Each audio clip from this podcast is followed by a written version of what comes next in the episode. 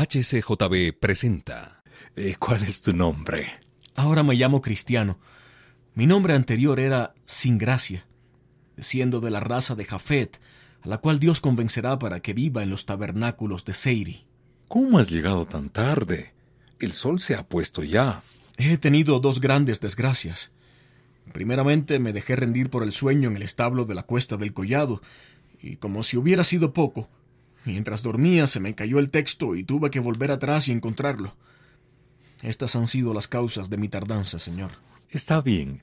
Voy a llamar a una de las vírgenes para que hable contigo, y si le parece bien tu conversación, entonces te presentará al resto de la familia, según las reglas de esta casa. En el hermoso palacio, el aliviado peregrino recibe hospedaje. Allí contará de su viaje y de las experiencias que ha tenido en el camino.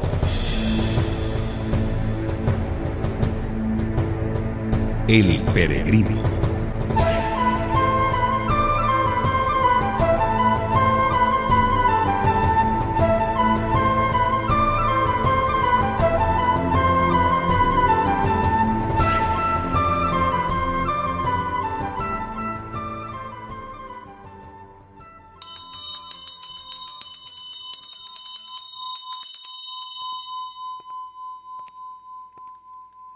¿Quién es esta muchacha tan hermosa que se acerca?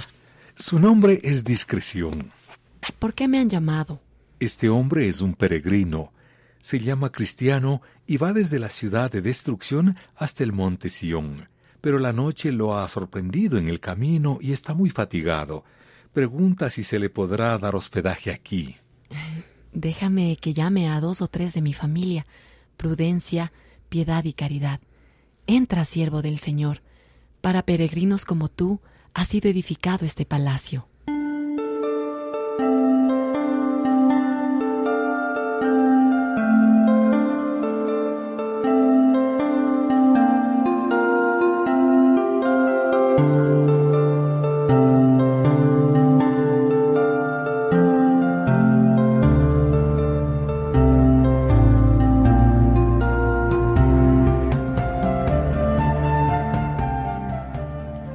Gracias a todas por este refrigerio que me han servido. La cena estará lista pronto. Buen cristiano, tú has visto nuestro cariño y la generosidad con la que te hemos hospedado. Ahora, para nuestro provecho, cuéntanos algo de lo que te ha sucedido en el viaje. ¿Qué fue lo que te movió a emprender esta vida de peregrino? Un eco tremendo que me estaba siempre diciendo al oído, si no sales de aquí morirás de lo que no hay remedio. Eso fue lo que me obligó a abandonar mi patria. ¿Y por qué tomaste este camino y no otro? Un hombre llamado evangelista me dirigió hacia la puerta estrecha y me puso en el camino. ¿Y no pasaste por la casa del intérprete? Ah, sí, sí. Eh, por cierto que nunca podré olvidar las cosas que me enseñaron allí. ¿Y, y, y qué te ocurrió luego en el camino? Llevaba andando muy poco cuando vi a uno colgado de una cruz, lleno de heridas y de sangre. De tan solo mirarlo se cayó de mis hombros el gran peso que llevaba. Entonces se me perdonaron los pecados, se me vistió con esta ropa resplandeciente y se me entregó este escrito. Sigue, cristiano. Cuéntame, ¿qué más has visto? Vi a un tal perezoso durmiendo con grillos en sus pies, y por más que traté no lo pude despertar. Después vi a Formalista que saltó por encima de la pared para seguir camino a Sion, pero luego se perdió por no haberme creído. También me pareció muy difícil la subida a este collado, y más difícil aún el paso entre los leones. Si no hubiera sido por el ánimo que me dio el portero, creo que me habría regresado. Gracias también a ustedes por haberme recibido.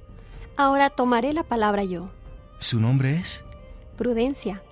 Dime, cristiano, ¿alguna vez te pones a pensar en el país de donde saliste? Sí, señora.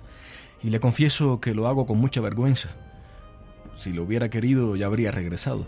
Oportunidades no me han faltado. Pero yo aspiro a otra patria mejor, la celestial. ¿Y por qué deseas tanto llegar al monte Sión? Porque allí espero ver vivo al que estaba colgado de la cruz. Y se me aseguró que ya no habrá llanto ni muerte en la ciudad celestial. Ahora hablaré yo. Caridad. ¿Tienes familia? ¿Estás casado? Tengo mujer e hijos. ¿Por qué no los trajiste contigo? Con muchísimo gusto lo hubiera hecho, pero desgraciadamente todos criticaron mi viaje. Pero tu deber era haberles hablado y esforzarte para convencerlos del peligro que corrían al quedarse en la ciudad. Así lo hice, pero lo consideraron como una locura mía. Ni porque oré fervientemente para que entendieran. Pues qué razones pudieron alegar para no seguirte. Mi esposa temía perder este mundo y mis hijos estaban de lleno entregados a los placeres de la juventud. ¿Y no habrá sido que la vida que llevabas no era un buen ejemplo para ellos? Es verdad que nada bueno puedo decir sobre mí. Eso sí, nunca les di motivos para que pensaran mal del Evangelio. Lo único que vieron en mí fue el deseo de no ofender a Dios ni a mis semejantes. Mm, en verdad, Caín aborreció a su hermano, porque las obras de Abel eran buenas y las suyas malas. Tal vez esa ha sido la causa por la que tu mujer y tus hijos se han indispuesto contigo. Se han mostrado indiferentes ante lo bueno. Pero ya, tú libraste tu responsabilidad. Con permiso, la cena está lista. Pasemos al comedor.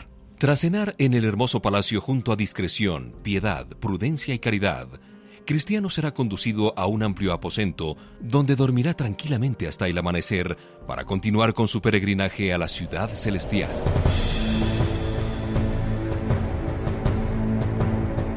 Escuche el siguiente capítulo de El Peregrino. Fue una producción de HCJB.